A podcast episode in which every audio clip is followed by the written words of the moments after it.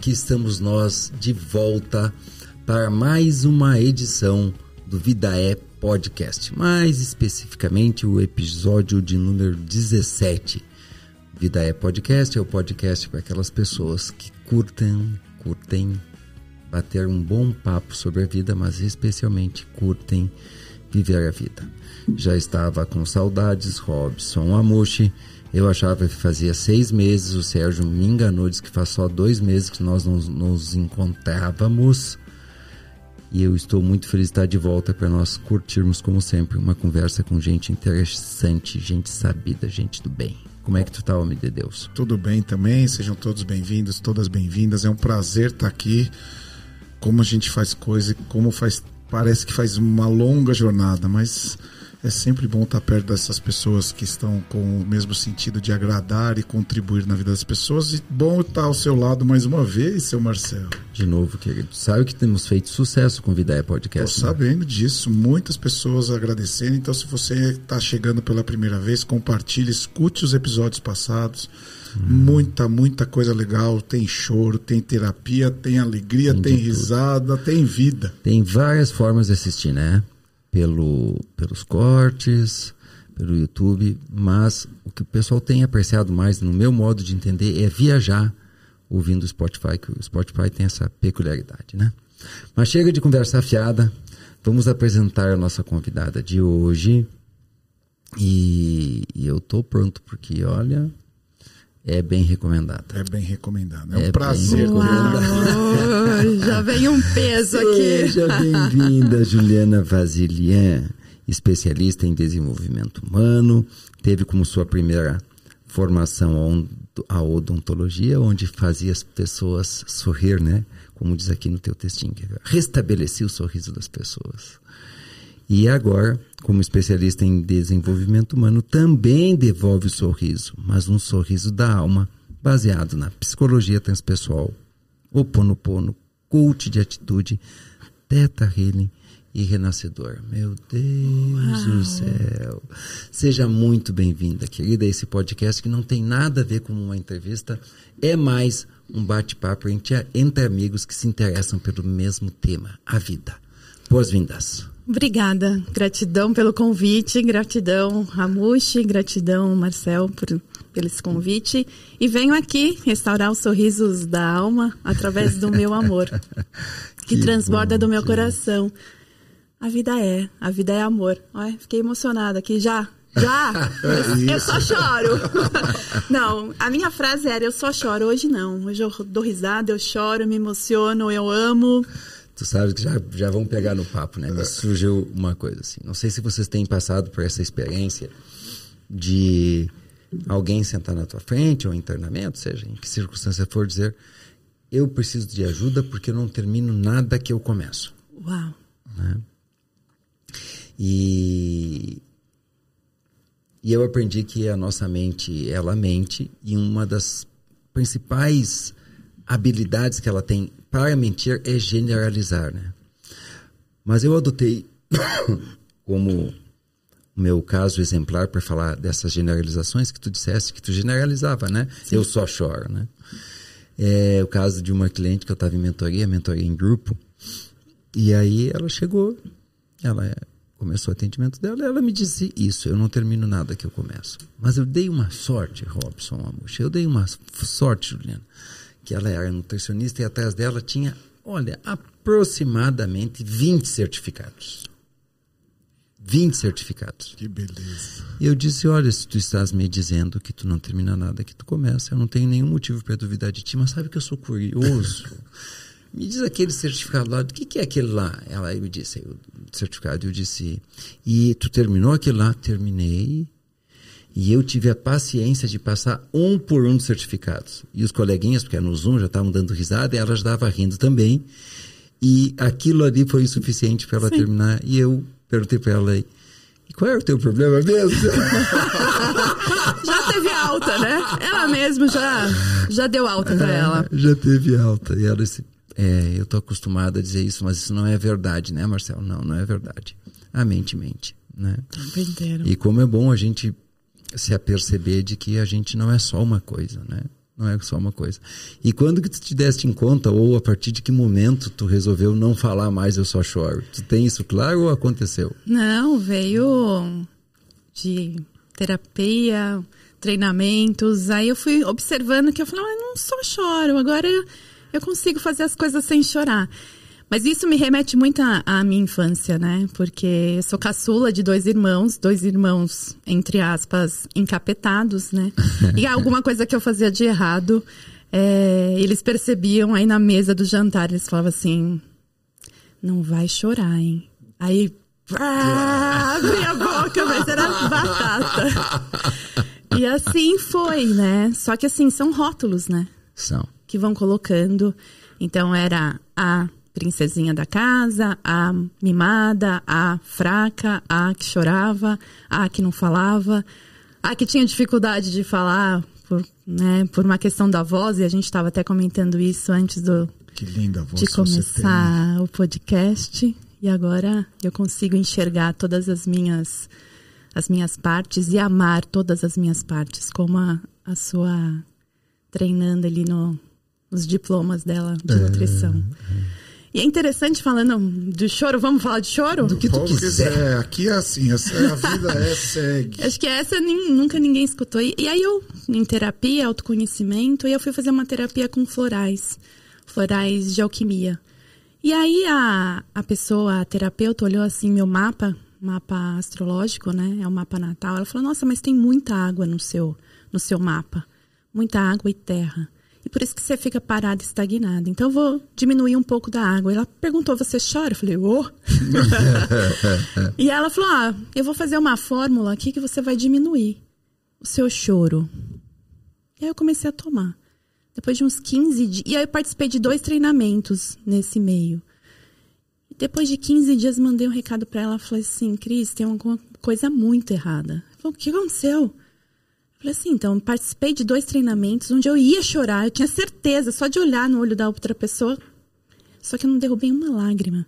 Isso tá me incomodando. Olha que interessante. Então, assim, às vezes o excesso é ruim, né? Então, é o excesso de eu só choro é ruim e o não choro também é ruim. E ela falou: não, calma que vai melhorar, vai equilibrar. E aí equilibrou e agora eu choro. Não só choro e também não parei de chorar. Que legal. Eu sempre, eu sempre que eu tô aqui no Ideia Podcast, os convidados começam a falar, tu começa a falar, Robson, e começa a abrir janelinhas. Nossa eu não sei por qual janela que eu entro, né? Mas a que tá, a que tá me, me, me vindo agora é do quanto as pessoas resistem ao choro, né? E a quantidade de pessoas que a gente começa a ajudar em treinamento, em mentoria, e aí a pessoa começa a enxugar as lágrimas. E eu digo, mas é só um choro, permite. Esquece isso, te concentra no que tu está vivendo, né? Ela pode ficar com a dor, vivendo a dor, experimentando a dor ou a tristeza, mas ela fica evitando, né? As lágrimas, assim. Tem pessoa que fica enxugando, enxugando, enxugando. Não quero chorar, não quero Segurando chorar, segurando. choro. Né? E, e aí eu costumo ajudar as pessoas perguntando assim, dizendo assim, na verdade, né? Tudo que Deus nos deu tem a sua função. Tudo, mas é tudo, tudo, tudo. E a questão toda não é evitar o que a gente não gosta ou o que a gente não acha bonito, porque há quem evita até o sorriso. né? A questão toda é compreender a função De tudo. de tudo e aprender a utilizar em nosso favor tudo que Deus nos deu. A conversa vai ficar um pouquinho escatológica, você se importa? Nem não? um pouco.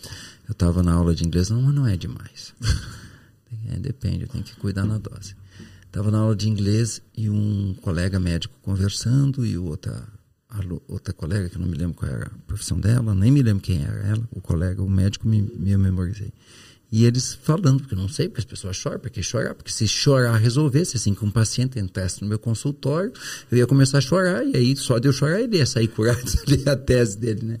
Eu disse, é, doutor, eu, eu também tenho um pensamento parecido com o senhor.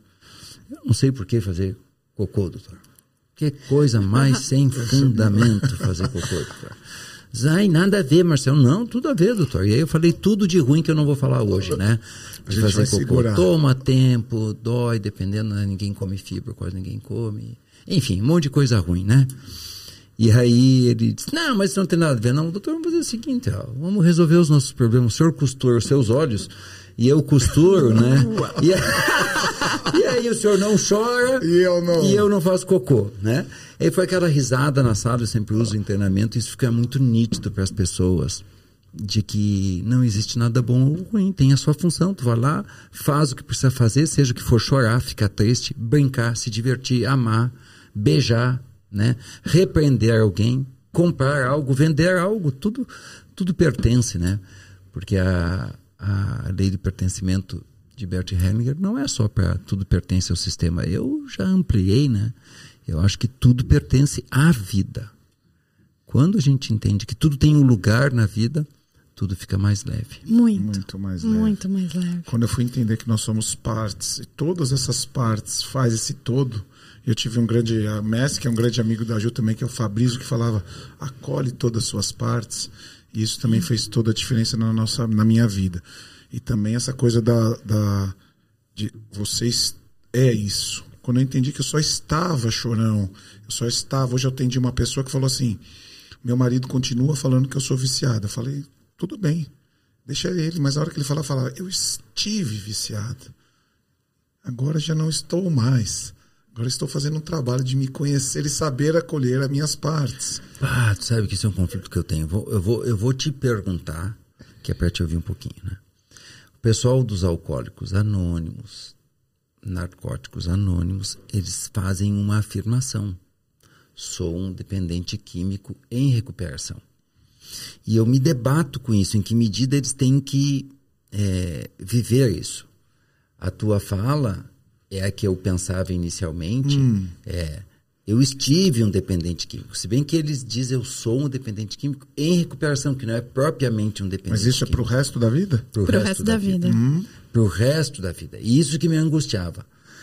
Mas eu não sei bem em, em, dar, em que momento eu comecei a, a Compreender isso a aí? compreender isso daí, sabe? Eu não tenho convicção ainda. Eu tenho dito que eu não tenho mais muitas certezas. Eu sou um atento observador da realidade. Isso aprendi com o Bert, né? Depois que ele percebeu as ordens do amor e eu consegui perceber as leis da vida, eu sou um atento observador da realidade. Eu não sei bem, mas, por exemplo, eu sou um falante compulsivo. Eu sou um mau ouvinte. E, e foi o primeiro feedback que eu recebi na minha vida que me deixou assim abaladíssimo, né? E eu amadureci muito, mas eu percebo que há um falante compulsivo em mim. Mas você sabe controlá-lo. Sim, que você até me falou que você fez um retiro do silêncio, foi tranquilo? Ele Mas é sempre noutra faz circunstância. o retiro do silêncio. Mas é noutra circunstância. A questão toda é que quando eu não lembro para mim mesmo que eu sou um falante compulsivo, adivinha o que acontece? Você fala. Fala. Ele assume o comando. Não que eu não possa falar. Ele assume o comando. E aí, o meu problema não é falar, porque as pessoas, inclusive, pagam para me ouvir. Né? Isso é uma honra. O meu problema é não ouvir. Este é o meu problema. Mas, voltando, como tu vê essa, eh, esta fala, né? esta possibilidade? Como tu cogita? Eh, que peso tem alguém dizer sou um dependente químico em recuperação pro resto da vida e isso mantém ele presente para o fato dele não pode dar nenhuma margem, né? Que é uma coisa que eu também não concebia, mas hoje eu concebo, que eles não podem tomar nenhuma gotinha de álcool, né? Porque é um gatilho, né? E ao mesmo tempo eu concordo com, com, com, com o Robson que disse para a cliente dele, não, tu esteve viciada agora, tu não é mais viciada. Fala um pouquinho, deixa eu ver o que, que tu pensa a respeito, porque eu tô sofrendo com esse dilema. É, eu, eu comecei a sofrer agora, então. Sofremos juntos um pouquinho, me ajuda a sofrer. É, é, eu acredito muito no poder da palavra, né? Então, e o poder da palavra me transformou, tá? Só estou aqui hoje por conta de dois mantras, e esse é um mantra, né? Dos, das pessoas que estão em recuperação. E o primeiro mantra meu é eu escolho agir, porque eu, igual a sua treinanda também não finalizava as coisas. E aí o meu último passo eu parava de agir. E aí eu voltava em todo o processo. E aí esse mantra foi libertador para mim e mudou a minha vida. E o segundo mantra é eu falo com amor e todos me escutam. Porque eu tinha dificuldade em falar. Porque eu ficava pensando no que o que o outro ia entender ou, enfim. Mas a partir do momento que eu me coloco no lugar de falar com amor, todos vão me escutar. Ah, mas todos é muita gente. E é muita gente mesmo. E eu acredito que eles vão escutar de alguma forma. Né? Então, esse foi o meu segundo mantra que foi, fez e faz com que eu esteja aqui hoje. Então, assim, eu acredito muito na palavra, no poder da palavra. E eu sempre falo para os meus pacientes que cuidado com o que você coloca depois do eu sou. Muito cuidado. Porque é muito forte. Muito forte. E aí, quando você vem falando eu sou um dependente químico em recuperação. Isso é... nunca sai daí. Agora nós vamos travar a mente. Nossa, agora. Então.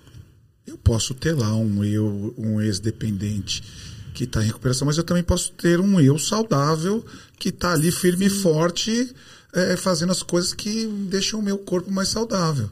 Eu estou nesse lugar. Eu sou um ex-usuário de álcool excessivo, onde eu bebia todos os dias e todos durante muito tempo. E hoje eu sei ir num bar eu nem preciso estar mais atento. Eu vejo que quando eu tô, passei, vai começar a passar do ponto, eu tomo um gole de água e falo: Foi um prazer estar com vocês.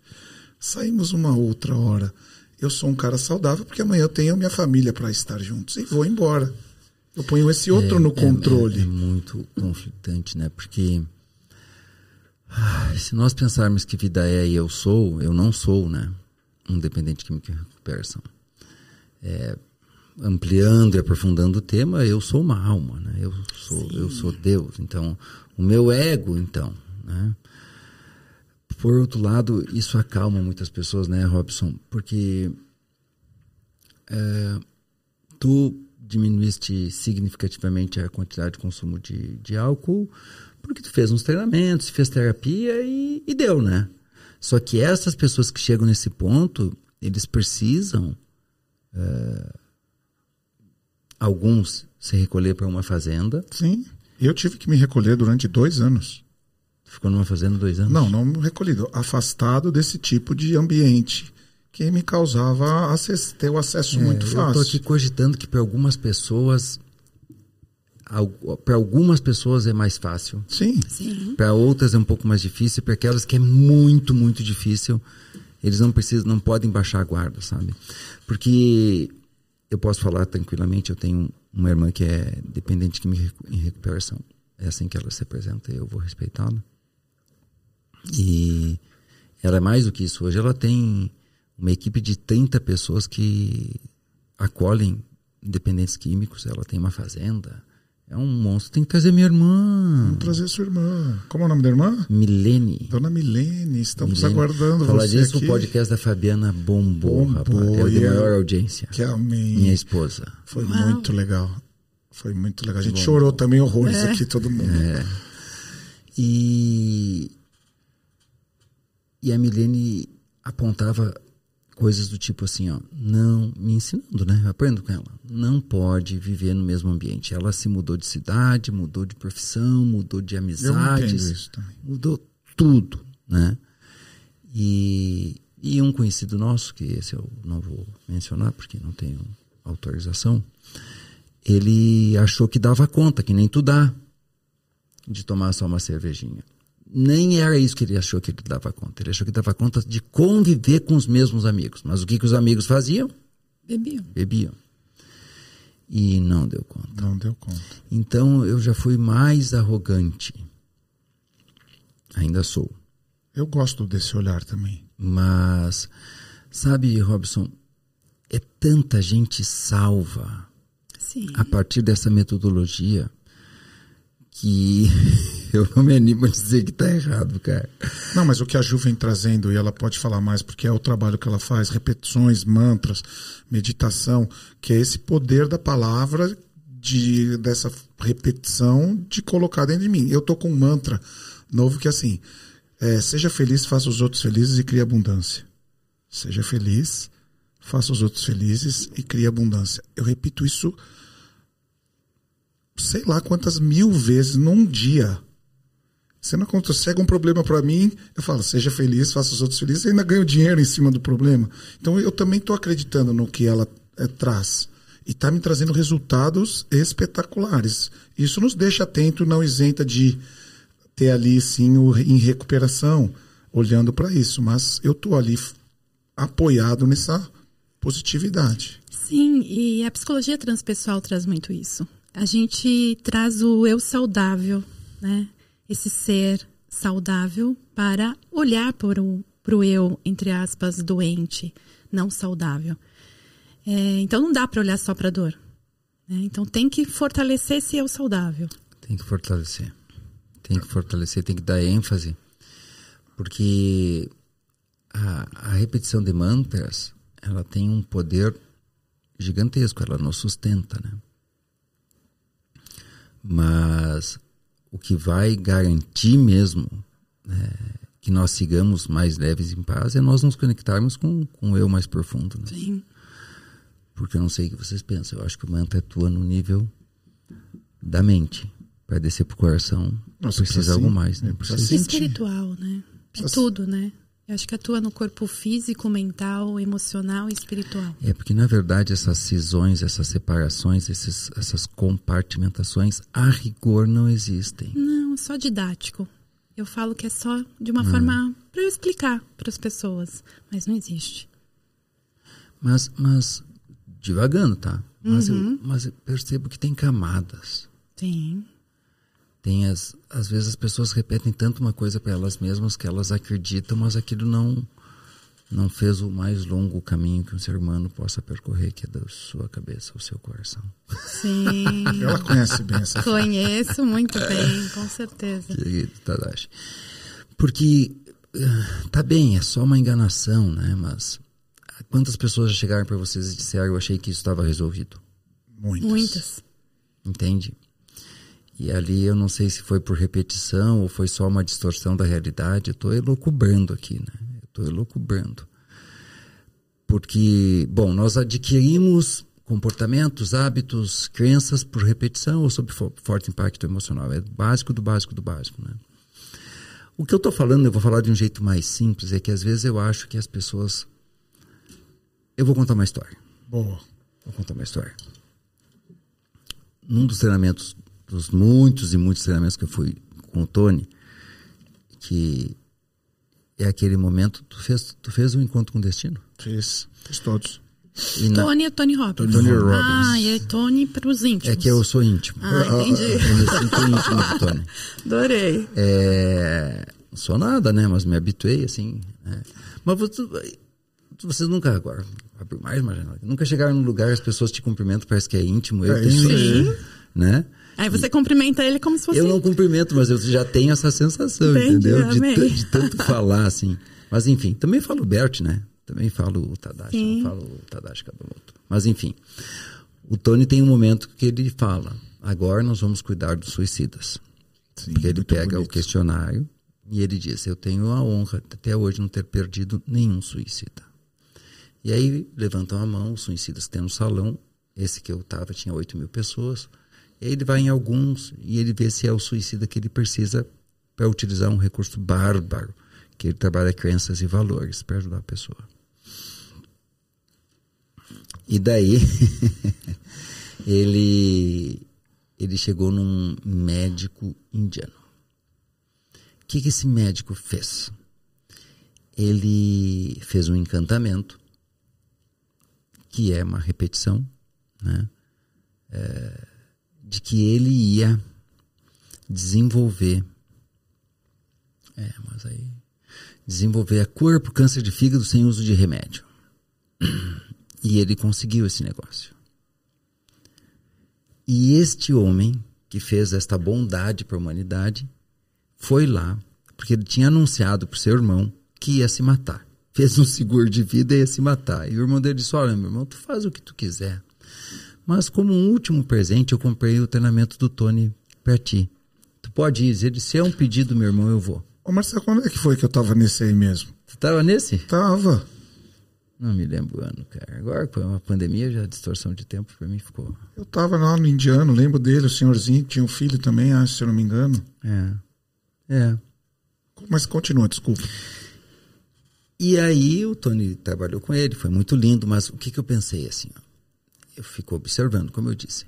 Ele fez um trabalho de autoconfiança, de acreditar que ele podia criar o acordo do câncer.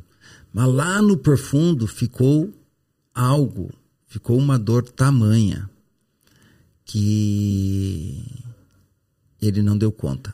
Vou ser mais claro ainda, vocês vão entender essa linguagem, porque todos vocês conhecem Eva Pierracos, que é aquela.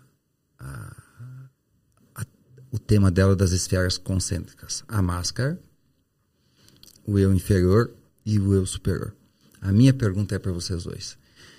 Em que medida vocês acham que é, repetição de mantras é, pode ficar só na camada da máscara? Essa é a minha preocupação. Não que eu não utilize, que eu não recomende, que eu não acho que faz bem, eu também tenho as minhas repetições. Em que medida alguém pode se contentar, digamos assim, ficar só ali e ficar algumas dores irresolvidas por debaixo, em alguma em algum momento elas podem vir e emergir. É essa a minha preocupação.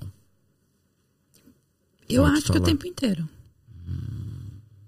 Porque você pode curar algo com um mantra, mas ainda vai ter outras questões. Olha, eu comecei com mantra porque eu não eu não fa não, não agia, não terminava minhas coisas, né? Aí fiz um, mas eu, acabaram as minhas questões, as minhas e muito profundas?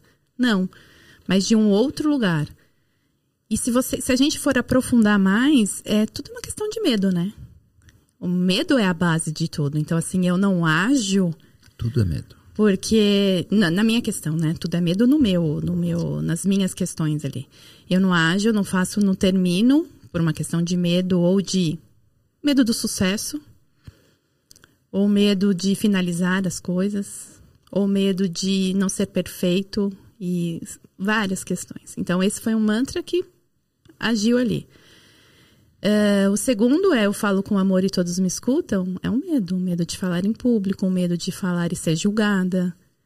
Mas é o medo. Então, assim, um- a base é o medo, ele não vai ser resolvido, talvez, em um mantra só.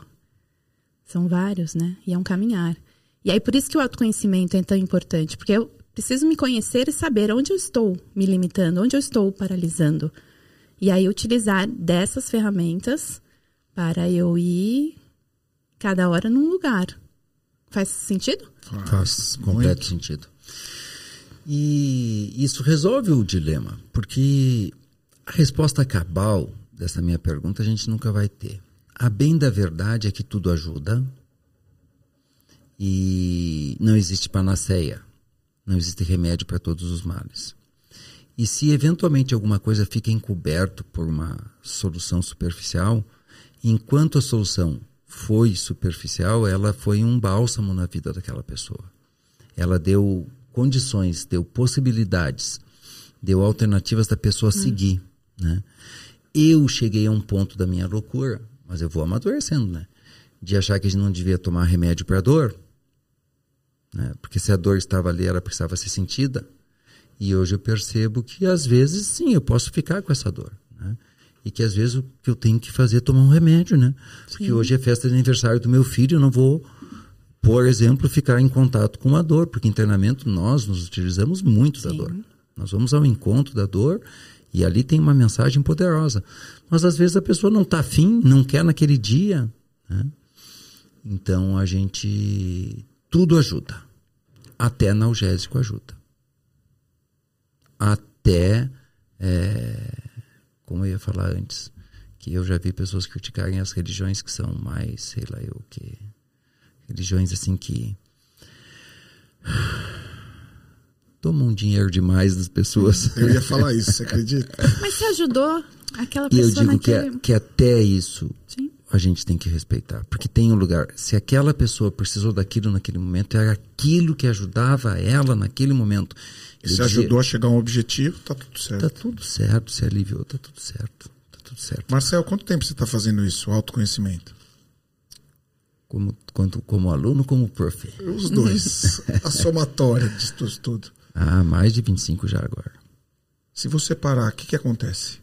Se você parar hoje, onde você está, vamos perguntar para Juliana, que é a nossa Não, convidada. não, pergunta, você perguntou primeiro pra ele, agora ele responde. O que, que você acha que aconteceria? Não. Eu, eu regrediria. Eu regrediria. Eu acho que assim, não volta ao zero. Não volta ao zero, mas, mas, mas o que que acontece? Minha crença, tá, Juliana? Depois pode falar o que tu pensa. Não volta ao zero, e quando eu digo regredir, não é me tornar uma pessoa pior, que eu nem acredito nisso, mas há, há em nós um, um chamado a nós nos encontrarmos com quem nós somos de verdade.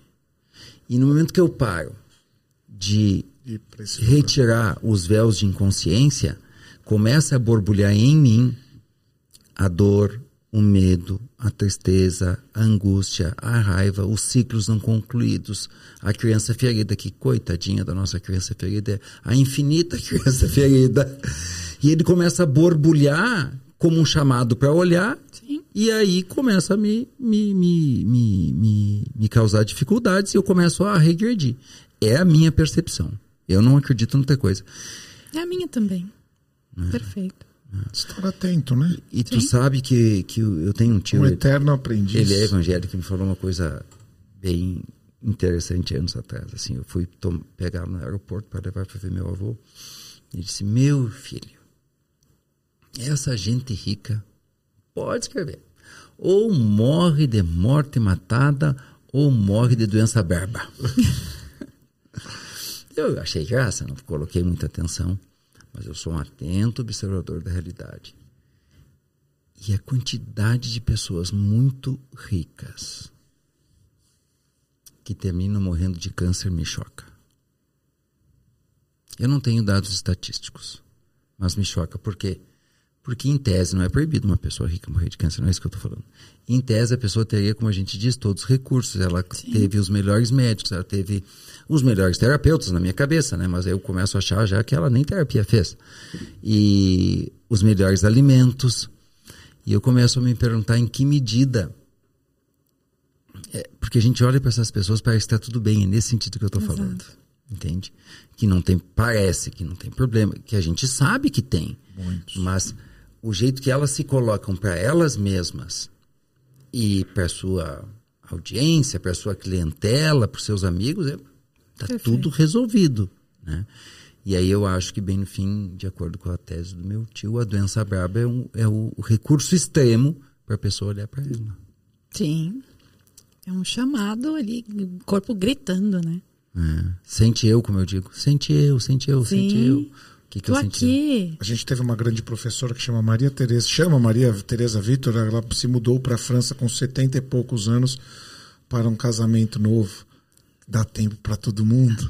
Ela foi Que fazer o legal. caminho de Santiago de Compostela e lá ela é um pouco mais de lenta, acabou por conhecer uma outra pessoa, e se tiveram afinidade e voltou a casar. Ela falava assim: acolhe a lágrima que escorre no seu, na sua face entendo o que ela quer dizer. né? Eu nunca me esqueço da primeira, eu era estagiário dela no, no ITK Treinamentos, lá no Tadashi, e a hora que ela falou isso, eu- comecei a colher todas essas sensações físicas para entender o que ela queria me dizer, né? E aí fui fazer experiência somática, Associação Brasileira de Traumas, eh, de dinâmica energética do psiquismo, para entender essa máquina aqui. E é isso que você está falando, né? Se a gente só fica ali em busca de algo, mas não presta atenção nesse veículo, templo, no qual o nome que você dá, Gil? Tempo. Esse templo que chama corpo, tudo fica difícil, né? Sim, e as pessoas deixaram, né, de observar as sensações. O corpo fala o tempo inteiro. E voltando à psicologia transpessoal de novo, né? Ela tem quatro conselheiros que a gente chama de reis: razão, emoção, intuição e sensação. E muitas vezes as pessoas ficam Repete aí. aí, Gil. Razão, Hum? emoção, intuição e sensação. E tem que estar bem equilibrado, né? Não só o racional, não só o emocional, mas quantas pessoas deixam de observar o corpo, as sensações físicas e o corpo fala o tempo inteiro. A intuição, quantas vezes as pessoas deixam de escutar a intuição? Ficando no racional só. Muito bom. E na tua experiência como terapeuta, ajudante, qual tu percebe que é a maior dificuldade das pessoas, assim, ao para utilizar os conselheiros? Sei que a gente não tem um medidor, assim, mas a tua sensação, assim, tá mais difícil para as pessoas perceber as emoções, a intuição. A razão a gente já sabe que a gente está dominado pela razão, né? Lá na dominado, quando eu digo, é, a gente está muito na mente, né? Sim. Sei que bem no final das contas o emocional prevalece, as pessoas não Sim, sabem, né? exato. Mas as pessoas fazer contato, elas estão mais- mais- com mais dificuldade de fazer contato com a sua emoção, com a sua sensação, com a sua intuição. Intuição e sensação. Isso porque não vive o presente. Fica só no passado e no futuro esquece de observar no aqui e agora. O que, que meu corpo quer dizer? Não, não para para observar. É, e tudo chama para fora, né, Juliana? Sim. Tudo chama. Os veículos mais fáceis hoje são as bebidas e comidas que estão me, tirando para fora no que diz respeito às sensações mais profundas, né? E as distrações, né? O telefone, Sim. a, televisão. A Juliana vem fazendo meditações em praias, em parques. E você vê essa coisa das pessoas, quando estão ali presentes, respirando, é, começarem a sentir o corpo e, e- É nítido, né? É muito nítido. E na primeira sessão, primeira ou segunda sessão, quem faz terapia comigo individual, eu falo: comece a observar o seu corpo. Tem um caderninho. Aconteceu algo, viu algo, né? escutou algo. É, Observe, leve para o corpo. O que, que o corpo está te falando? Aí vem sempre, né? Um frio na barriga, mão suando, pé na bamba, as sensações mesmo do corpo. Isso, e o que isso quer dizer? E muitas delas são memórias, né? Do nosso subconsciente. Mas muitas. Então, assim, veio, né, o gatilho, vai aí veio a emoção, vai pro remedinho, vai- nem vai olhar, né, para que, por que tá doendo? Ou por que tá com dor de estômago? Por que que tá com frio na barriga? Ou por que que tá com frio? E aí, a gente na terapia, né, volta pra essa dor, volta pra essa... Ah, A Ju, a Ju já tá falando, já tô vendo qual que dor que tem no meu corpo aqui. É, Mas é exatamente isso, né? Então, assim, aí as pessoas não estão. não sabem observar. Não fica. Nós, ocidentais, eu acho que os orientais, eles têm essa. Já são ensinados eu também fui de. treinado para isso, sabe? Sim, para não mas sentir, eu, né? mas eu, mas eu tenho prestado atenção mais nas culturas orientais. Eu acho que eles estão mais presentes, mas tem uns nós que são muito incompreensíveis, né? A mulher japonesa, por exemplo, assim, abdicando da sexualidade, assim. Sabe? E aí já me nosa tudo, claro, são mais presentes, mas não são perfeitos, é claro, né? Sim. Mas é óbvio que são mais presentes, mas uma exigência, né? É, na Copa do Mundo, os japoneses vieram no Brasil e aí, quando terminava, em vez de eles para casa, ficavam juntando, limpando. É bonito e é triste, tu não acha? Lembra da dualidade? Bonito Sim. e triste. Bonito porque tem disciplina, Faz porque tem parte, amorosidade, um- porque tem cuidado. Eu lembro de uma Mas frase. o desfrute, meu amigo. Eu lembro do Décio que eu falando uma frase que é assim, Décio, para quem não sabe, nosso professor de constelação, e ele falou uma coisa assim, eu falo, como tomar uma decisão, Décio? Ele vai num equilíbrio, ou chutar o balde e, e, e, e as consequências. Se, como se chutar o balde, acho que tudo na vida é esse equilíbrio, né? A gente saber sentir, aprender, tá na sombra, tá na luz, o que, que isso quer me dizer, e a partir disso seguir. Mas que eles estão mais presentes, eles estão, obviamente. Isso é nítido até pelas práticas, né? Sim, acho que pela educação, né? Pela cultura. educação, pela cultura, é Sim. maior do que isso, né? E diz pra mim, como tu acha que tu tem ajudado mais as pessoas? Por que meio, por que forma? É... Em que aspecto? Eu vou te explicar o que eu quero dizer. Eu acho que hoje eu ajudo muito as pessoas, porque eu me pauto muito nas nove leis da vida, com vida é concordância e vida é dor, sabe?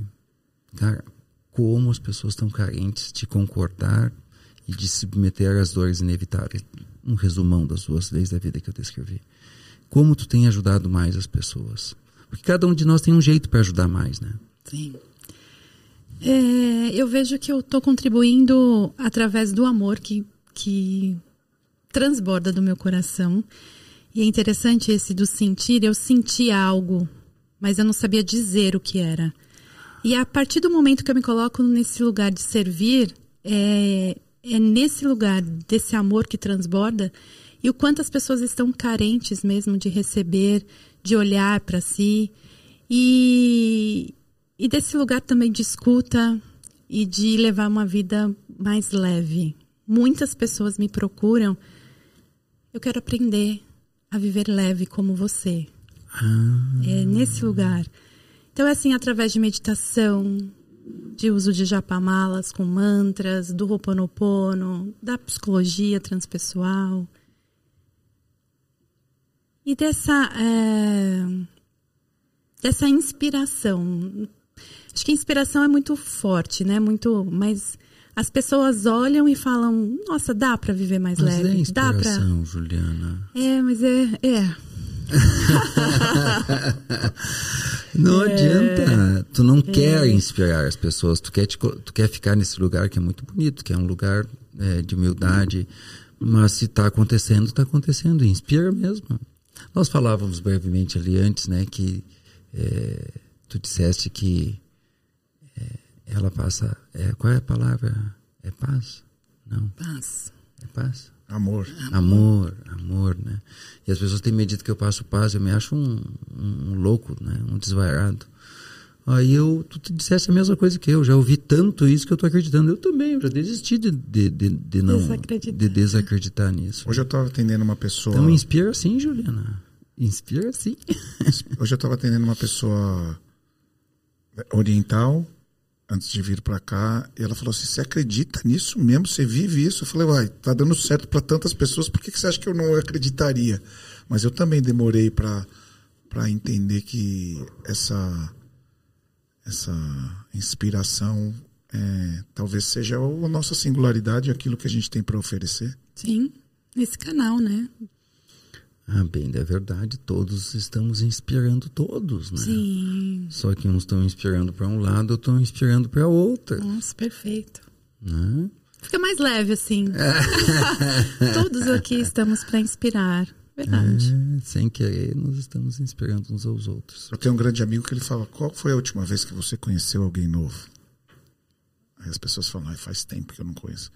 Eu conheço uma pessoa nova por dia para saber o que ela tem e traz dentro da história, das crenças, dos, da vida dela, o que ela tem de melhor para me inspirar.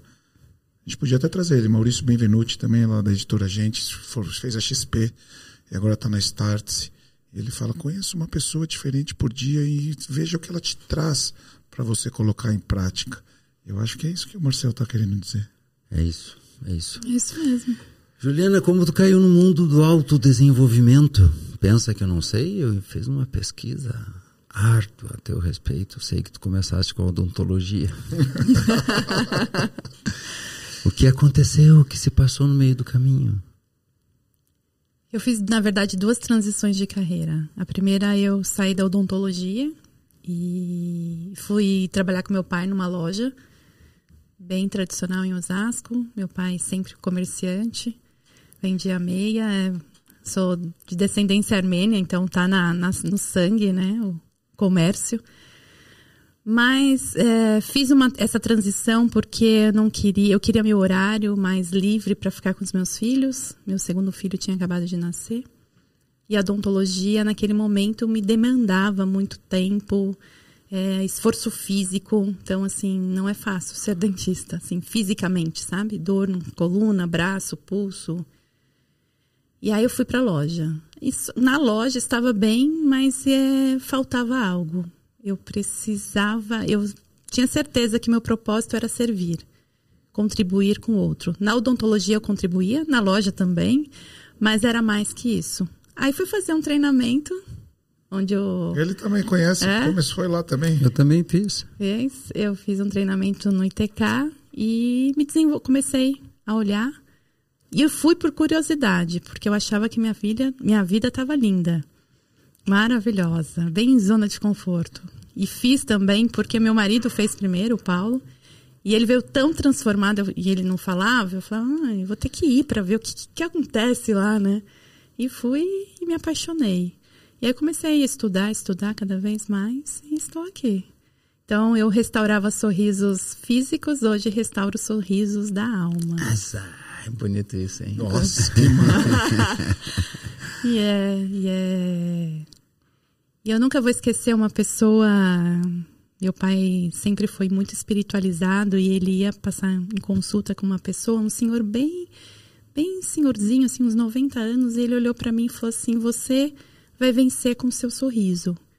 E na época eu estava prestando vestibular para odontologia. Eu falei, ah, com certeza, eu vou restaurar o sorriso das pessoas, vou fazer odontologia. Ele falou, não, é muito mais profundo que isso. Você vai, você vai vencer com o seu sorriso. E hoje eu acredito muito no meu sorriso, no meu amor.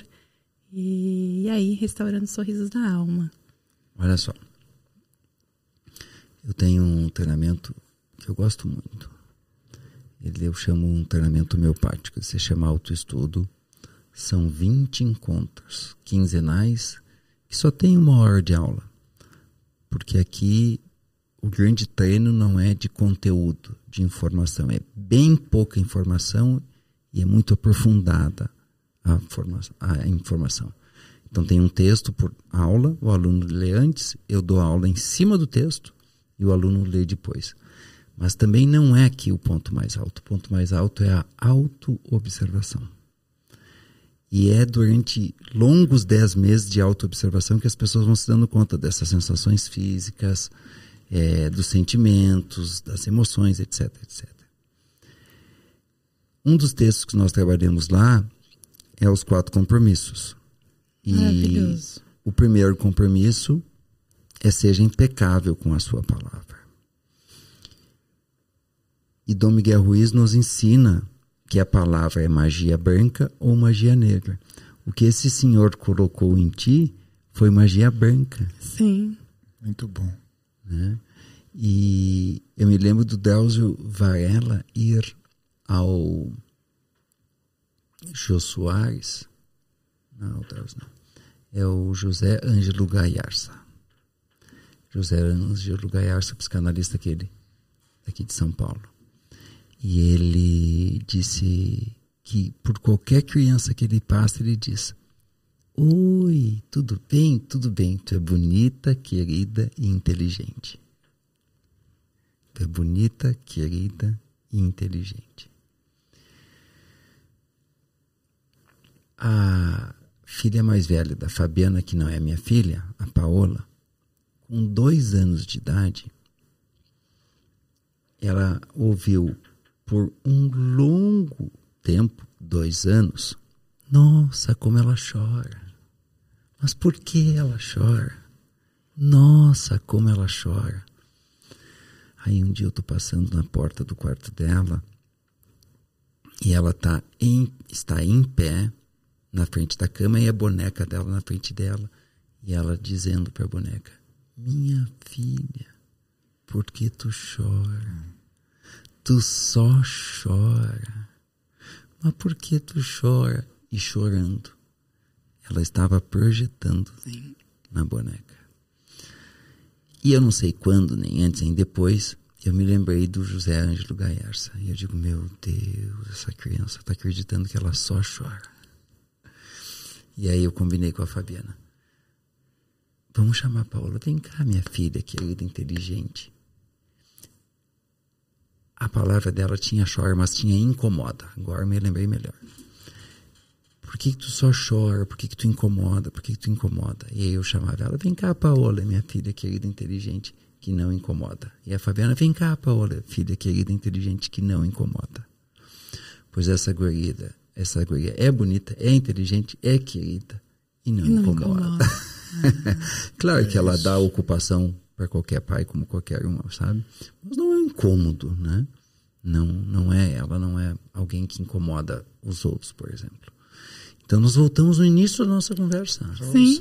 Demos uma volta e voltamos no início. O poder da palavra como magia branca. Eu tenho experiência que, que disseram para mim muito, né? É, duas coisas, assim, que eu sou carinhoso, que eu sou desse jeito. E outra coisa que me impactou muito é que tu vai ser rico. As pessoas olhava, tu vai ser rico. Tu só... E tu sabe o que eu acreditei?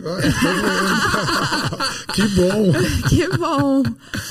Mas a palavra é muito poderosa. Muito. No autoestudo, eu estava até lendo, porque eles ficam seguindo a, tua, a mesma indicação. Eles escrevem no caderno e no grupo do WhatsApp para todo mundo ver, que é uma questão de quebrando, assim, é o que, que os outros vão pensar do que eu penso, né?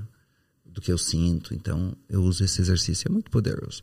E eu estava lendo hoje de tarde como é que estava o grupo, e eles chocados com o quanto eles pecam com a palavra, no sentido de projetar magia negra, que é Sim. a expressão do Dom Miguel Ruiz, sobre si mesmo. O quanto nós falamos mal de nós mesmos, o quanto nós nos criticamos, o quanto nós nos diminuímos, nos autodepreciamos, nos subestimamos. E aquilo vai fazendo uma, uma programação mental. Sim. Com a palavra, né? E é interessante que quando a gente dá esses adjetivos, né? diminuindo, colocando essas, esses rótulos, a gente traz muita emoção na palavra. Né? Porque assim, a palavra tem poder. Mas tem. com emoção. E aí, com mais. a emoção, tem muito mais. Autossugestão, né? Auto-hipnose, enfim. Tony fala disso.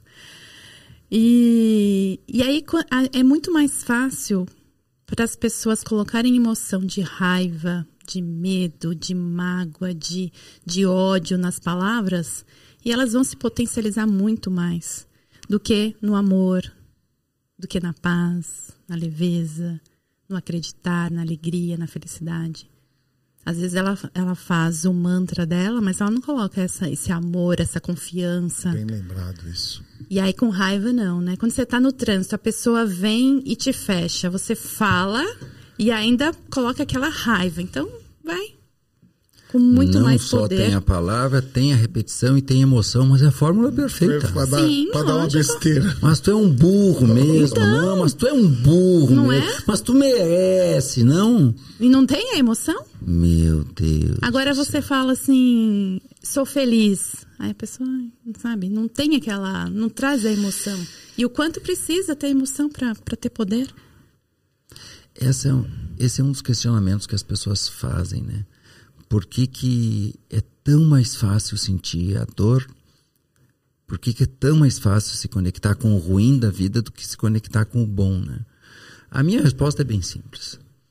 É porque tem uma camada muito espessa de eu inferior Inferior. para ser integrado.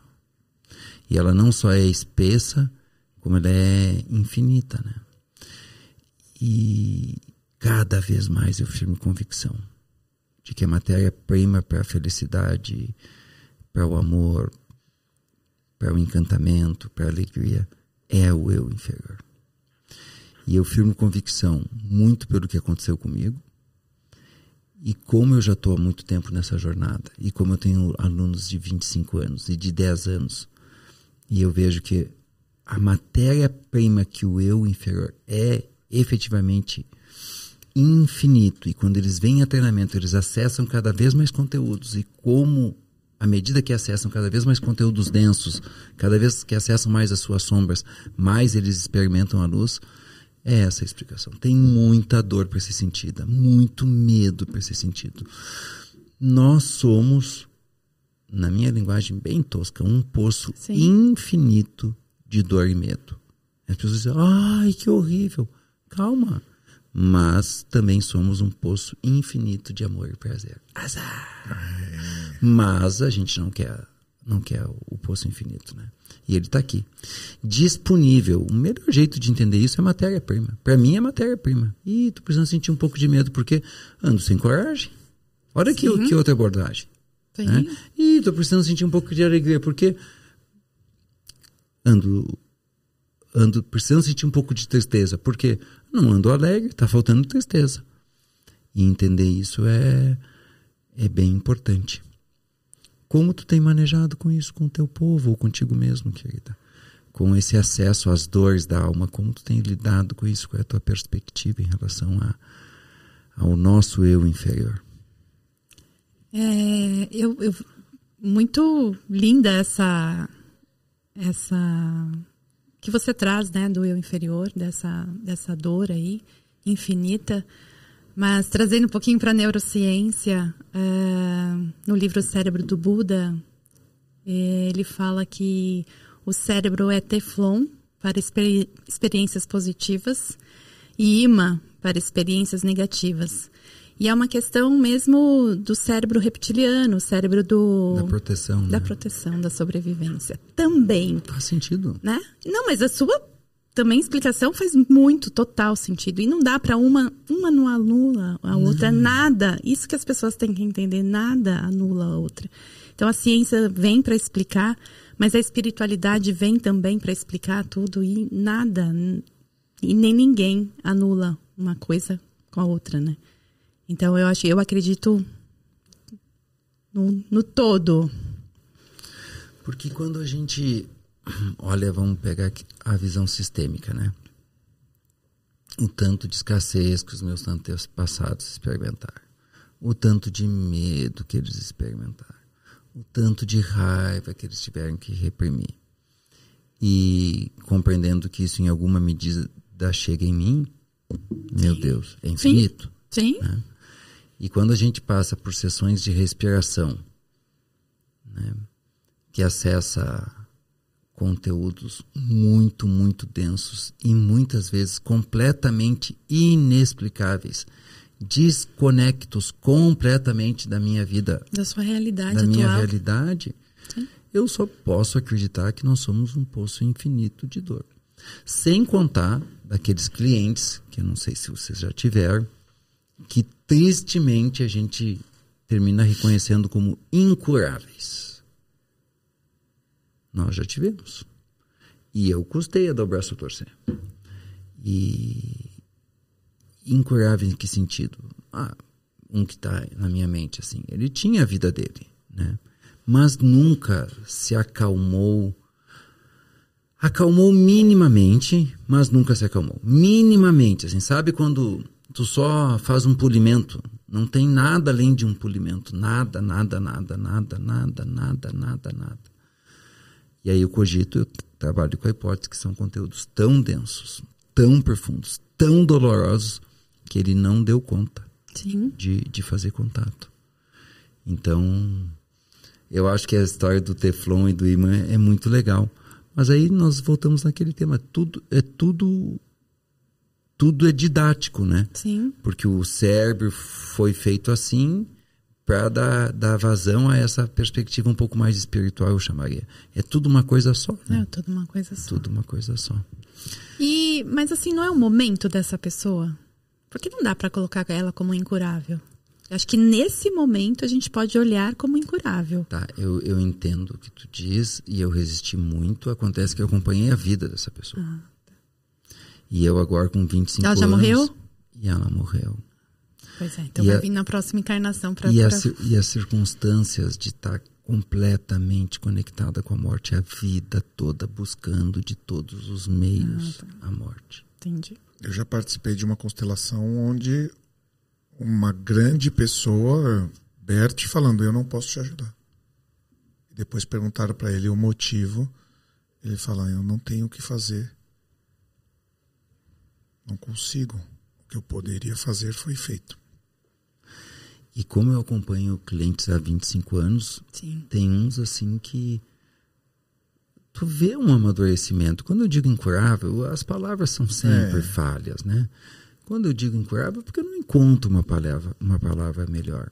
Mas eu vou dizer pessoas que não vão experimentar uma vida razoavelmente leve. Que vão ganhar dinheiro, vão sim. casar, vão ter filho, mas nunca, eu não vou dizer nem muito para esses clientes que eu enxergo, que felizmente não são muitos, né? Na minha experiência não são muitos, não são muitos porque poucas pessoas fazem o caminho permanentemente, o caminho do autoconhecimento. Para esses nunca ficou razoavelmente leve, porque alguns se afastam de nós, eles estão dizendo que não está dando certo e aí vão embora. Os que ficam e ficam e ficam, a gente vê a extrema maioria cada vez mais profundamente mais leve. Mas alguns, sabe, não, não, não é. E eu parto de- desse, que é a jornada daquela alma, né? Sim, a jornada daquela alma. Que é a jornada daquela alma, que eu, eu não me atenho a da onde nós viemos e para onde nós vamos. Porque eu acho que tem muitas teses, tem muitas crenças e muitas percepções, mas sendo rigoroso, para mim é mistério. Né? Mas eu entendo que é uma jornada da alma. E sim, que a gente vem de algum lugar, que a gente vai para algum lugar, eu confio, mas é a jornada daquela alma. É exatamente aquilo que ela, ela precisava, precisava, né? experimentar né? nessa, nessa, nesse momento. Né? Mas para alguns é, é muita dor. É muita dor. Esses dias nós fomos a um. Estava conduzindo um treinamento e um. Foi uma cliente, a sua filha, e o, e o seu esposo. E aí ele começou o treinamento e ele decidiu não seguir. Né? E foi muito bonito. A mãe está bem treinada, bem desenvolvida, bem madura. A filha também. Eu disse, tá bom, ele não quer. E a gente também, tá bom, ele não quer. E a, e a palavra é: eu não dou conta. Eu não quero. É muita dor. dor né? É muita dor. E aí, nesse sentido, fica mais difícil de acessar uma vida substancialmente mais leve. Por quê? Porque se não integra, se Sim. não sente, se não recicla, se não ressignifica, aí nós vamos usar Sim. várias palavras, não tem como ficar significativamente leve. Nesse sentido. Né? É o momento, mas é. é um... Eu acho que nós estamos nos unindo com grandes forças eu tenho um talento que se chama inclusão, que é trazer mais pessoas que estão nessa mesma nessa energia da transformação para a gente poder também mostrar um outro caminho que talvez ainda não exista para poder olhar para essas pessoas. Acho que a união de várias mentes nesse mesmo caminho de autodesenvolvimento talvez já já chegue e seja o um momento certo para ajudar essas pessoas também. Ajuda cada vez mais. Cada vez mais nunca teve tanto recurso na humanidade para quem se permite. Né? Para quem assiste os, quem? os pequenos cortes, como chama? os cortes. Tem uns cortes do nossos podcasts e o Mar tem um, um, um corte seu falando nunca teve tanto recurso para você é buscar é o seu caminho é de verdade, autoconhecimento. É e é muito bom, é um dos que mais deu audiência lá no Resiliência Humana do Marcelo falando: olha o seu recurso, escolha o caminho. Se é o Roponopono, se é a constelação familiar, se é o renascimento, se é a terapia individual, se é os treinamentos, se é são os livros. Já já Sim. chega aí, não podia falar, mas já já chega o livro da Ju aí também pela editora Gente. É! é e... e olha, e foi uma, uma palavra, como você disse? A palavra foi instalada. Foi uma magia branca. Uma magia branca. Uma outra pessoa também, muito espiritualizada, na mesma época, falou você vai fazer odontologia, mas você não vai viver da odontologia. Você vai escrever um livro. E aí eu saí da, dela, né, da frente dela, falei, nossa, que louca essa pessoa. Eu odeio escrever na época. E hoje eu tenho a necessidade de colocar todas essas minhas experiências num livro.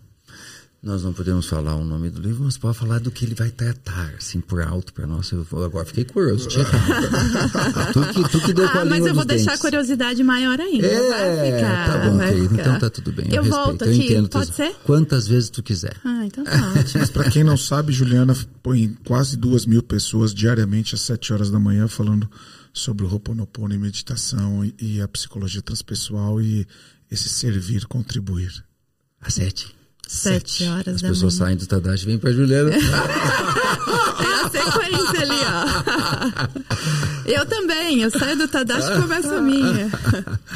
que legal, que bom. Muito bem, querida. Me conta um pouquinho da tua história. É mas mais lá atrás. A gente gosta assim eu de. Já comecei contando lá tu atrás. Tu começou do meio. Não, falei do, do choro. Ah, falou, é verdade. Dos irmãos? Dos irmãos. Eu já não sei mais se foi no sofá ou se foi aqui dos irmãos. foi aqui. Foi aqui. foi aqui. foi aqui. Então tá bom. Sabe uma, uma é, palavra branca que eu recebi? Eu estudei no Colégio Dante Alighieri, aqui em São Paulo, um colégio bem tradicional. E eu era o cabeça dos bagunceiros. Eu, eu era a mente brilhante das ideias. E aí o diretor chama, chama Nadir, ele ainda é vivo e eu já até o agradeci pessoalmente por essa palavra branca. Ele falou: Amushi, você consegue liderar as pessoas, lidera elas para o bem. Você vai liderar muita gente para o bem. E eu não tomei consciência quando eu Tô naquela hora. naquela hora. E depois de anos, num trabalho de respiração, veio. eu veio e liberou essa memória para mim de, dessas palavras brancas. Então, para nossa audiência que está aqui e quem está nos assistindo, nos escutando, quantas palavras brancas você recebeu e recebe diariamente e não assimila isso? Talvez fazer essa reflexão possa ajudar muita gente. E elas podem aparecer né, em terapia, em meditação, se conectando com o eu superior, com a intuição. Eu acho que a gente vai tirando essas palavras da magia branca aí. Porque assim, não foram só crenças negativas que colocaram na gente, né? hum. né? Rótulos do, do chorona, não, muitas outras palavras. Mas aí, de novo, eu sou um obcecado pelo eu inferior, pela Sabe o que acontece? quando as pessoas começam a tomar consciência das crenças é, autodepreciativas, crenças limitantes, crenças não boas, quando elas começam a tomar consciência, tomar consciência, tomar consciência, tomar consciência, começa a liberar as boas. Sim. Quando começa Sim. a tomar consciência das más memórias, más memórias, más memórias, más memórias, aí libera boas memórias. Eu criei o que eu chamei de protocolo, que é um nome horrível, já te falei que é um nome horrível, depois que eu conheci o Milagre da Manhã, eu disse, puta que pariu, cara. O cara botou um nome desse, que nome que eu vou votar nesse negócio agora? E, e a primeira coisa que eu sugiro que as pessoas façam ao acordar é honrar os pais. Isso né? Faço isso há 15 anos. E aí as pessoas me perguntam o que é honrar os pais. Eu digo, ai meu Deus do céu, como é que eu explico esse negócio? Né? Até, fui até olhar no dicionário, não adiantou nada. Aí eu digo, faz o seguinte, tu agradece ou tu te alegra com teus pais. Ah, tá. Aí surgem umas almas, né? E eu que não tenho nada para agradecer e nenhum ah, motivo para me lembrar. e aí eu digo, então tu lembra qualquer coisa. Qualquer coisa. Lembra qualquer coisa. E aí, se a pessoa tem um pouco de força, porque quem está nessa vibe é capaz de não, de não fazer nada disso, né? Se a pessoa faz e ela começa a lembrar, toda manhã acorda, lembra, lembra o dia que meu pai me bateu, lembra o dia que meu pai não foi no na comemoração do Dia dos Pais. Lembra um dia que meu pai chegou bêbado em casa. E lembra, e lembra. E ela não fica tentando não lembrar disso. É o contrário. Uhum. Ali no meio ela começa a lembrar de coisas boas. Né? Então o caminho é, é o caminho da integralidade do ser. O caminho da bem-aventurança, da vida mais leve, é, de paz interior, de abundância é o caminho de dar um lugar para tudo. Por isso que para mim a, a, a, ordem do amor do pertencimento, segundo Bert, não é só quem pertence ao sistema familiar. Para mim tudo pertence, tudo tem um lugar. Né? Toda religião tem o seu lugar, toda raça tem o seu lugar. Até as crenças que nós utilizamos, até o momento que, que nós as estamos utilizando, ela está nos, nos ajudando por alguma coisa. Ela tem o seu lugar, ela serviu para alguma coisa naquele momento. Quais são os seus rituais, seus protocolos, Gil? Os meus protocolos? Ah, já que ele não gosta dessa palavra. Cara, mas o meu povo, né, os meus alunos, eles estão de boa com essa palavra. Eu gosto também. Eles estão de boa com essa palavra. Eu gosto também. Eu que não, na hora, ah, vou fazer um protocolo, porque eu fui, a, eu fui aprendendo coisas. Ah, toma água com limão, faz isso. Aí, pum, montei um negócio, né? Agora eu vou me exibir. A primeira vez que eu fui no Tony, o Tony começou a dizer o que ele faz. Eu digo, ah, aí toquei com a Magda, a Magda é minha sócia. Toquei na mais umas Magda, só que faltava o Tony me copiando agora. Você tem dessas também? Às vezes eu vejo pessoas assim que eu admiro. E aí começa a falar, fala assim, nossa, mas tá me copiando é, Eu também é, tenho dessas. É. E, e é. antes da Ju responder dos rituais, Magda, estamos esperando você aqui. Pois é, cara. Eu já falei com ela no WhatsApp. Falei, estou te esperando. Agora ela vem pro Leis da Vida, ela podia vir uns dias antes. Acho que ela está comprando passagem hoje, vou falar com ela. Eu acordo antes de, de mais nada, agradeço. Uhum. Agradeço e, e mentalmente eu, eu, crio o meu dia, assim, como ele vai ser. Ah, Passo legal. por. Antes de olhar a agenda, não, eu vou ser assim, então eu crio. É quem é meu aluno, vida é semeadora, viu? Ele. Tu semeia o teu dia. Com certeza, com certeza. Aí sim, levanto, aí vou tomar água, tomo água bebendo a água e, e ela me passando pela garganta. Com presença. Com presença, total presença. ela hidratando, chegando até o estômago, eu consigo sentir a água. Aí tomo meu café, só, puro, e vou fazer meditação. Aí faço meditação, E faço que- uma e- leitura. E, o que tu tem meditado? Por que jeito? Por que método? Que técnica? Que abordagem? Agora, eu no começo eu comecei. Nossa, no começo eu comecei, foi bom, hein? Eu iniciei com meditação guiada, hoje eu prefiro a silenciosa. Prefiro o silêncio. Eu fico alguns minutos em silêncio, eu comigo mesmo.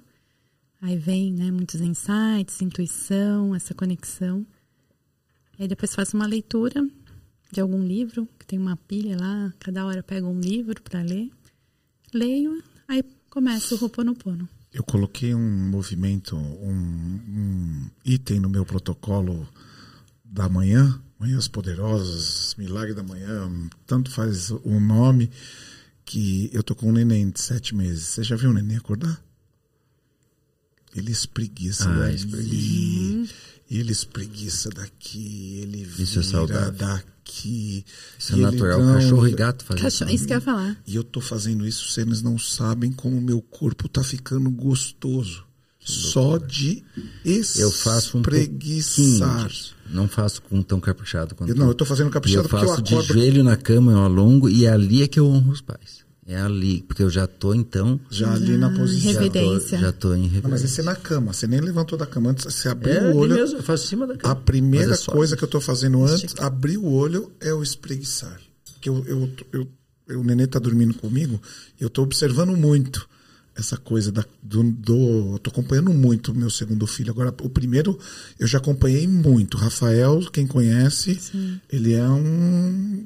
Todas as técnicas possíveis impossíveis eu apliquei nele. Agora, nesse, eu estou observando, uma observação presente mesmo, como você, vida é presença, de ver o que ele faz ao acordar, o sorriso dele, o olhar, os movimentos e o espreguiçar, ele é muito gostoso. É o despertar do corpo, né? Juliana, eu amo frases. E eu tenho certeza que tu carrega contigo algumas frases. Me fala de uma ou duas ou três e diz por que elas te impactam tanto. Uma é a minha frase, minhas duas, né? As duas. Eu Mas esse teu, esse teu mantra, mas frases que tu, que tu criaste ou que tu aprendeu com alguém, assim. a vida é te- feita de escolhas. Gosto muito dessa. Tanto na terapia hoje a gente trouxe muito essa questão das escolhas, né? Porque às vezes eu aceito os convites e aí eu falo assim, mas por que, que eu fui aceitar esse convite?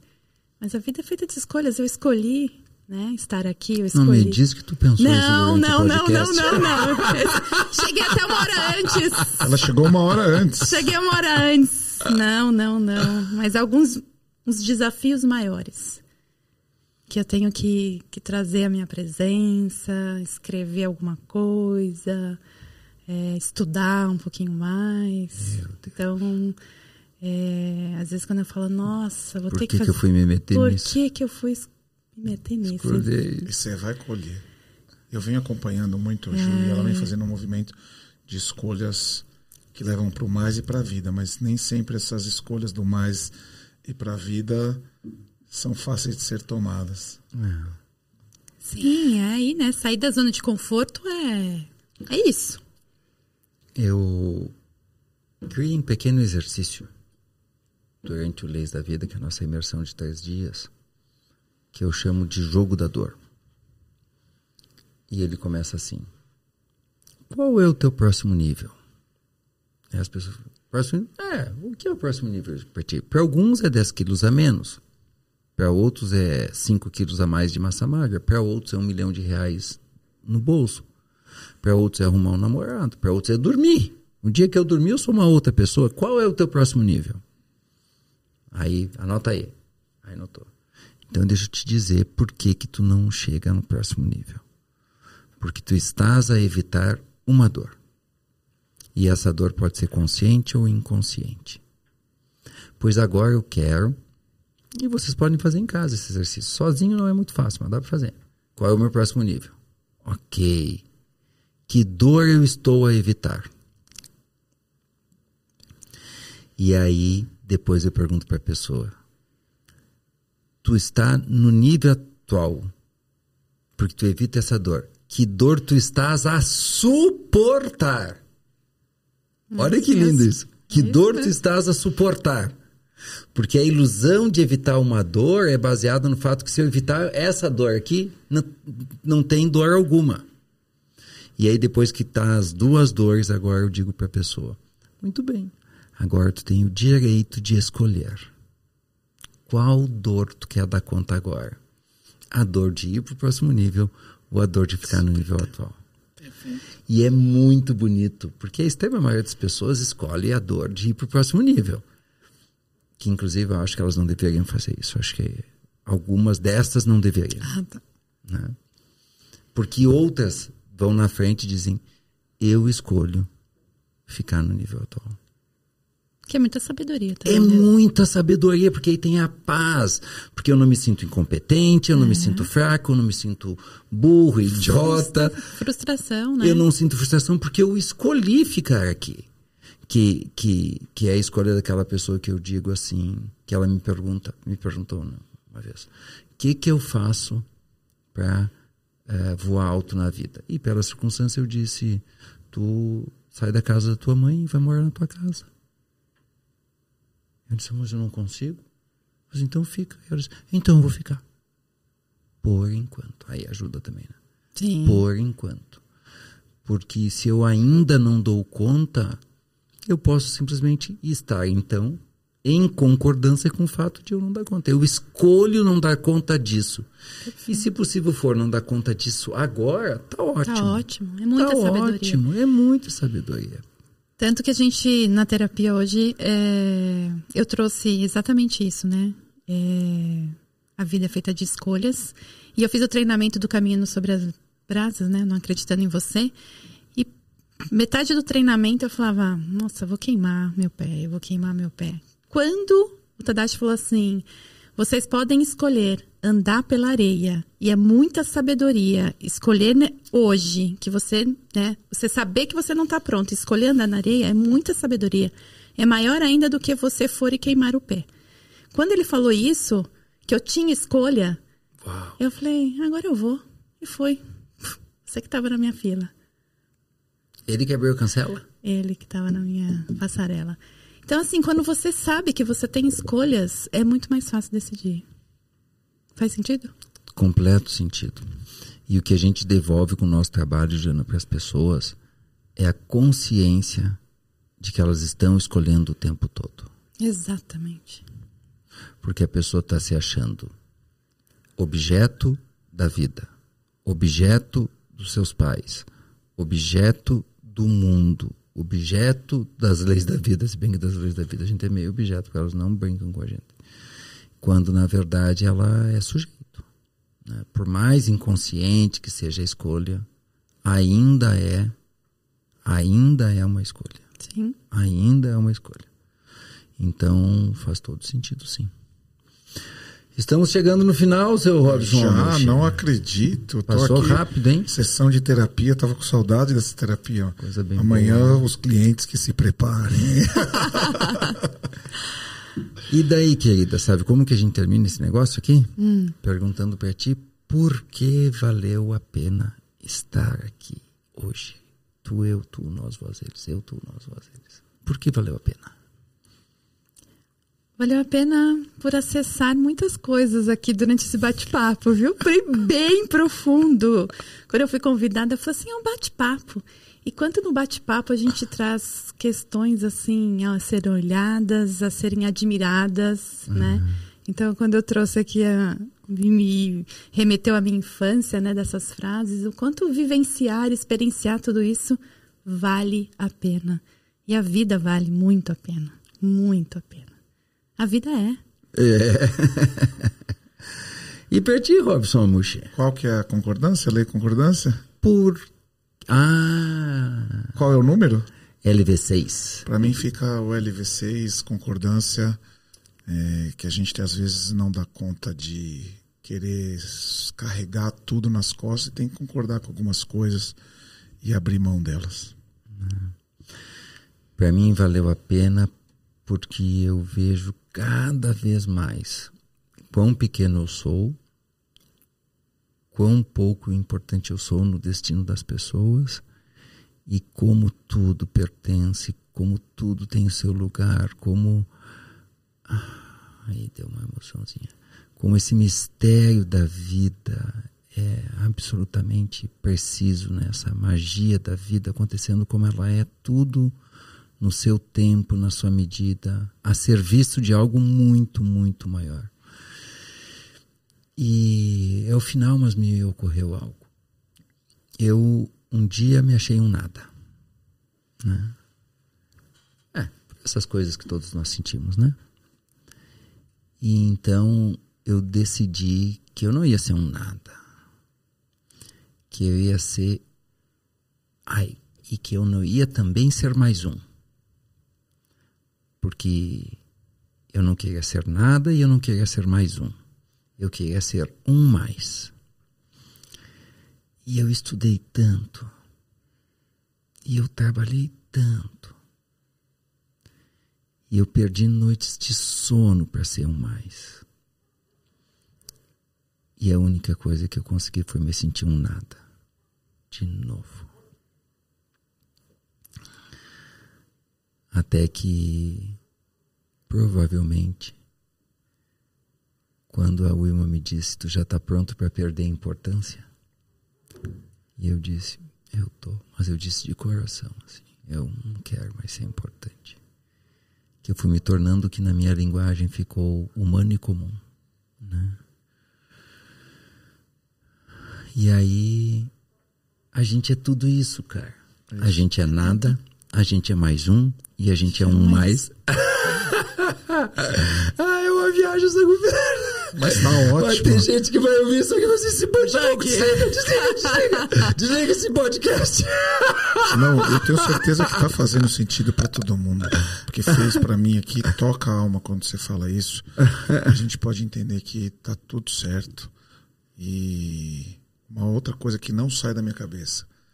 Eu, caiu a é Isso aqui é muito doido, né? Você deixa a gente ficar. Sim. Eu lembrei de uma outra palavra branca que eu recebi no passado agora com você falando simplesmente isso. De um tio meu falando assim: Você vai ajudar muita gente. Que legal. E eu não me sentia um nada quando ele me falou isso. Então tá tudo ligado, um tá nada. Tudo ligado. Tudo. Somos todos. Todos essa coisa. todos. E diz a música da Xuxa ainda que somos todos Todos somos Todos um. somos um. Todos somos, somos um. um. É isso aí. E não existe mal nenhum. Não existe mal nenhum. Porque a bem da verdade não existe não mesmo, existe. né? A bem da verdade. Muito obrigado, seu Marcelo. Muito lindo. Muito obrigado, muito lindo. Muito lindo. Muito lindo. Foi um Eu prazer estar aqui com vocês. Esta foi mais uma edição do Vida é Podcast. O que você acabou de assistir agora é um corte do Vida é Podcast com a Juliana Vasilian. Eu vou de novo agora. Jorge, tu corta. Vamos, pode deixar a musiquinha. Vasilian. O que você acabou de assistir agora é um corte do Vida é Podcast com a Juliana Vasilian. Eu recomendo que tu assista ele completo.